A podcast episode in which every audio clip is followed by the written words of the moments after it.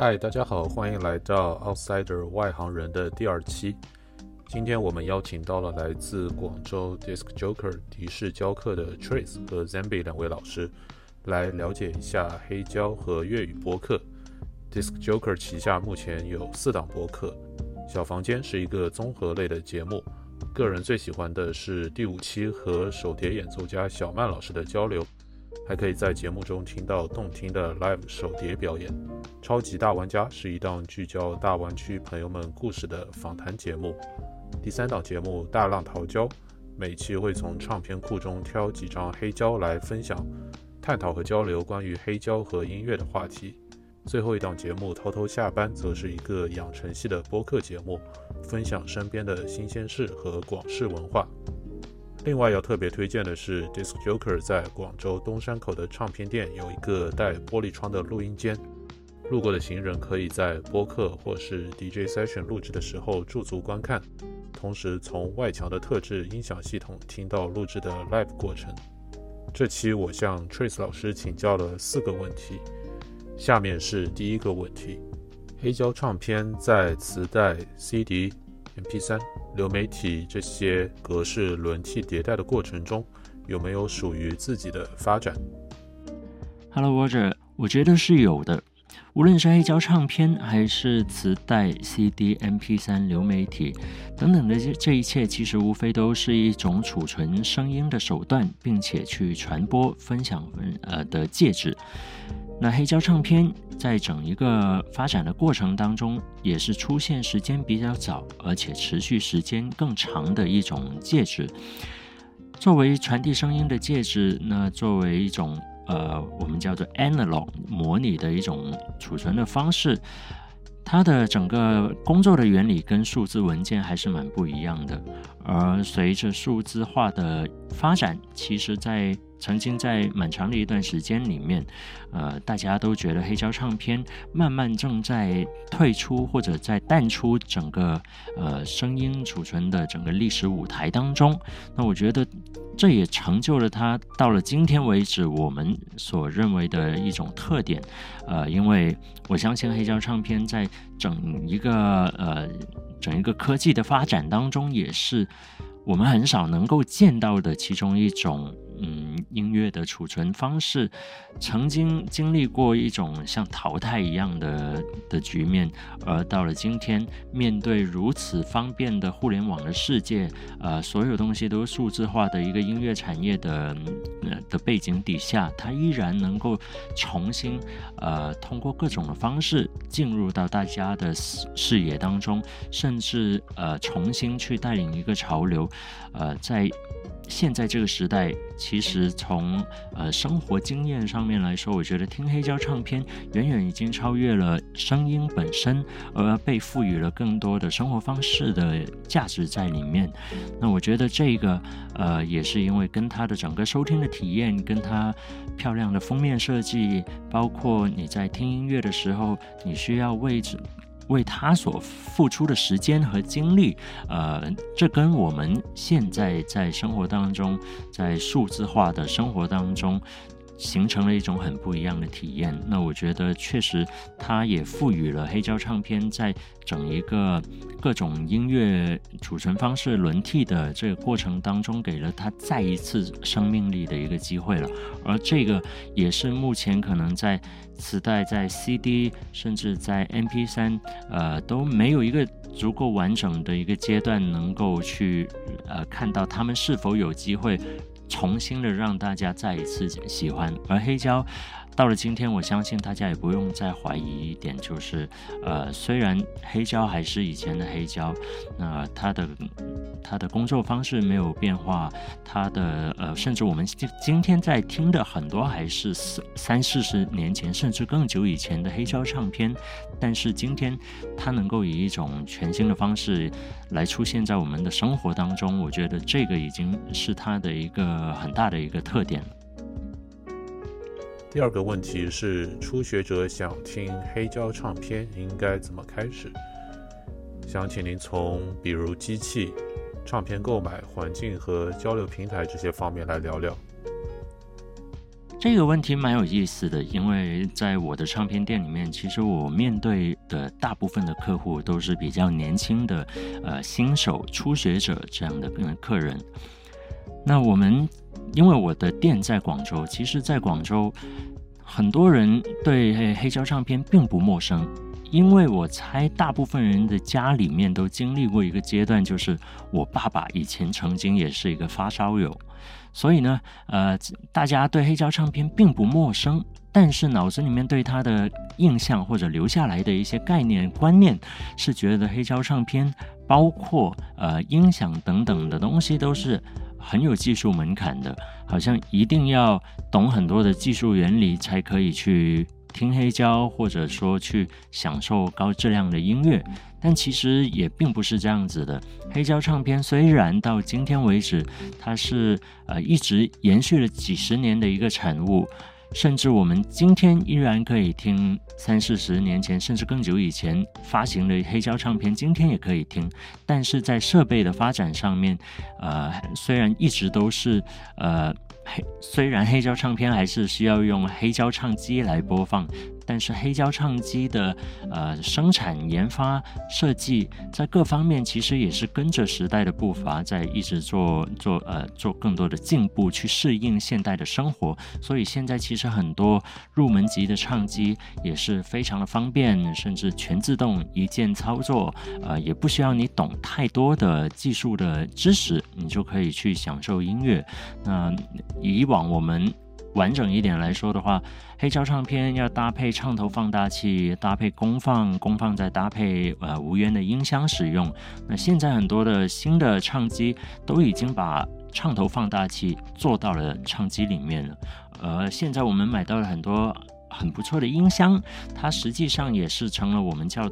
有源音箱，也就是说它把功放这个功能已经做到音箱里面了，所以。带唱放的一个入门级的唱机，跟带功放的我们叫做有源音箱直接连接，它已经可以呃。让大家去通过黑胶去聆听音乐了，这个其实也并不复杂，使用起来也很方便。当然，也像我们开车一样的，如果我们只是想要开车的话，自动挡其实能够让我们非常方便的去开车。但是，如果你在驾驶上有更高的追求，其实这里面还是有更高的追求，就更多的空间可以给到大家去追求。那唱机也是一样，那其实很多的唱机往上走，呃，它的呃。用材包括它的功能，包括它的呃操控的方式，也可以有很大的不一样。那但是我觉得对大家来说，这是一个过程，没有必要一开始就呃去执着太多在设备层面。那我觉得刚开始可以很简单，随着你对黑胶唱片，包括黑胶唱机的知识越来越，很多东西可以一步一步来去慢慢升级。呃，当然。希望你在这个过程当中也能够享受到这种慢慢升级带来的额外的快乐。第三个问题，播客的录音和音乐的录音有什么相似或者不同的地方？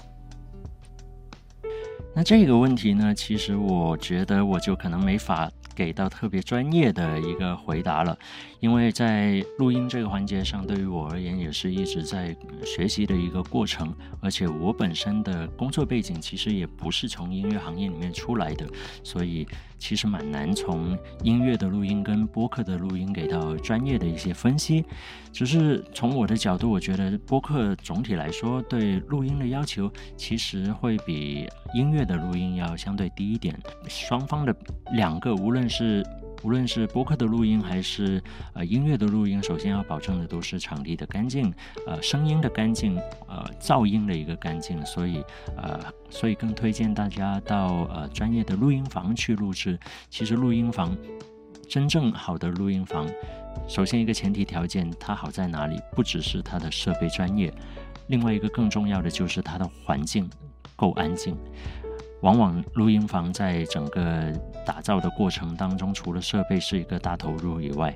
在墙体各种声学材料的运用上面，也是一个重金投入的部分，所以能够做到呃对噪音的一个很好的抑制，能够提供一个安静的空间。那我觉得这个也是大家在录音之前要去考虑的一个因素。那至于实际上我们在录音的过程当中，在播客的录制，我们往往会使用动圈麦克风，呃，然后我们在人声唱歌的时候，我们会。使用电容麦克风，因为不同的麦克风它的特点不一样。动圈麦克风它的灵敏度相对低一点，它的呃呃耐操程度也会比较好一点，会比较耐用一点。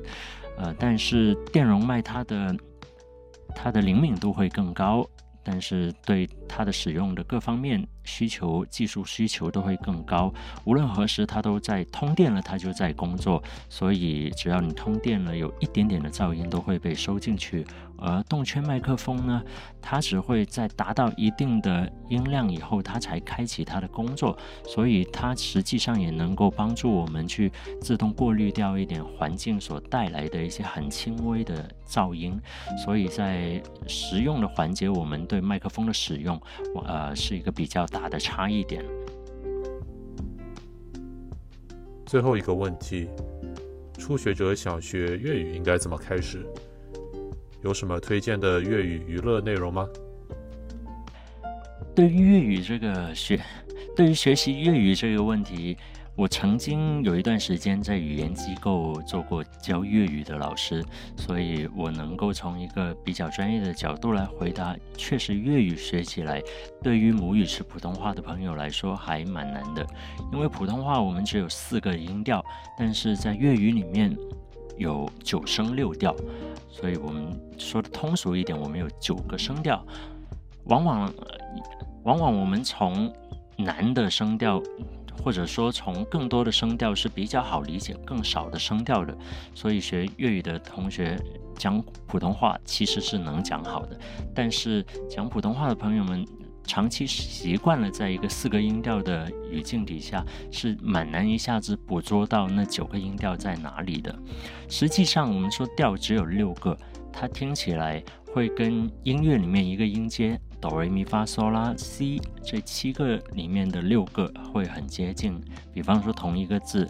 翻翻翻翻翻翻，其实读起来就很像咪瑞哆嗦西啦，所以有时候我们在听。粤语歌的时候会感觉，哎，这歌歌词通过粤语唱出来，好像跟那个歌的旋律会更贴近，是有一定的专业的原理在背后。所以我觉得听粤语歌确实是一个蛮好的方式，让大家在开始的阶段去呃学习粤语的一些发音的方式。那除了听粤语歌，我觉得大家还可以注意两点，在学习粤语的发音技巧上。粤语有两个发音的特点，让这个是普通话没有的，所以大家可以稍微留意一下。一个是闭嘴音，粤语里面有一些字说完的时候嘴巴是闭上的，比方说 cup 就是给，那个给读起来就像英文一样 cup，跟粤语读的发音一样。呃，另外一种是入声 c 这种读起来很短促的发音也是普通话里面没有的。普通话每一个字都是比很很饱满的，从头说到尾，就整个发音是饱满的发音。但普粤语里面就会有很多很短促的发音，它听起来跟一些，比方说闽南语系、一些上海话里面也会有类似的一些音节。比方说，可以记住一个人的名字，这个人就是贝克汉姆。贝克其实就是我们说的入声，在广东话里面，贝克可以直接读成贝，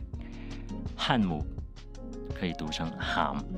这个字就闭嘴音、闭口音，这字说完的时候，嘴巴是闭上的 ham，所以贝克汉姆它粤语的名字叫贝汉这两个字也代表了广州广东话里面。比较明显的一个，呃，跟普通话很不一样的发音特点，就是入声和闭口音。